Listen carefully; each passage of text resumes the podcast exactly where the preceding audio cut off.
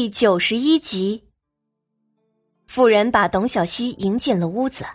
屋中的男人气色明显比之前见到的要好一些。男人见到了董小西，也只是看了一眼，并没有出声招呼。妇人有些尴尬，几步走到床边，说道：“你这是怎么回事？这位可就是上次给你看病的大夫，开的那些药不是很见效吗？”听了自家娘子的话。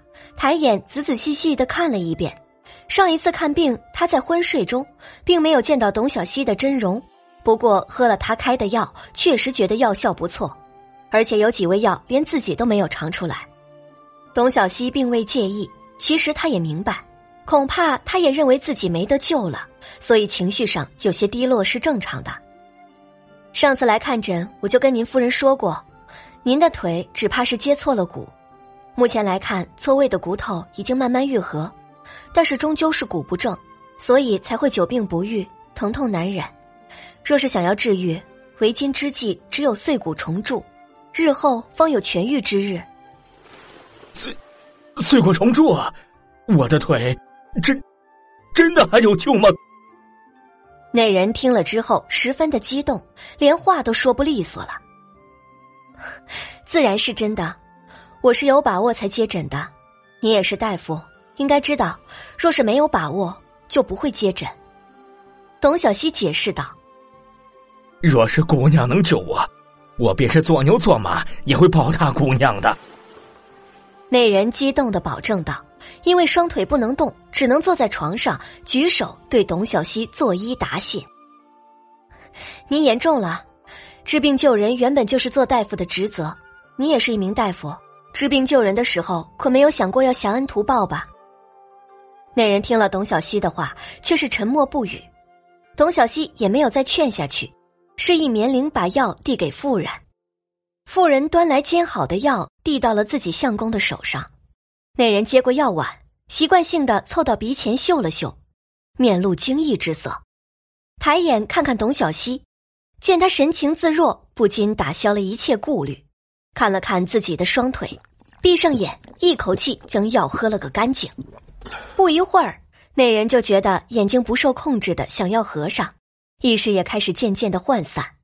董小希撑开他的眼皮看了一下，觉得药效已经发挥了作用，又用力的敲了敲他的双腿。看到这人没有丝毫的反应，董小希示意棉铃准备药草和夹板。这个夹板是棉铃在荣班那里找到的两块差不多的木板，被董小希拿去稍稍改造了一下。棉铃把妇人请了出去，交给他另一副药，请他去煎药。妇人虽然有些不放心，但是他知道之前相公就跟自己说过，大夫在治病的时候最不能容忍身边的人瞎指挥，而且既然他选择请董小希来看病，那么就应该相信他。等到他端着药碗回去，就看到董小希满头是汗的，正在收拾自己的东西，而他身后那个侍女模样的人却是脸色煞白，但眼中放着亮光。自己的相公平躺在床上，腿两侧被木板夹着，用雪白的纱布一圈一圈的绑得紧紧的。董小希吩咐了一些注意事项以及饮食上需要注意的地方，那妇人千恩万谢的。忙着从怀中掏出一些散碎的银子，递到董小希的手中。董小希并没有收。你家眼下需要钱的地方还多着呢，这枕巾等到以后再给我吧。在妇人的千恩万谢中，董小希带着棉铃离开了。啊！天啊，小姐，你真的是太神奇了，居然可以这样救人啊！棉铃出来之后，抑制不住的感叹道：“董小希不知道怎么回答棉铃的恭维，只好笑笑不说话。回到府上，就看到一个人在院门口等着他。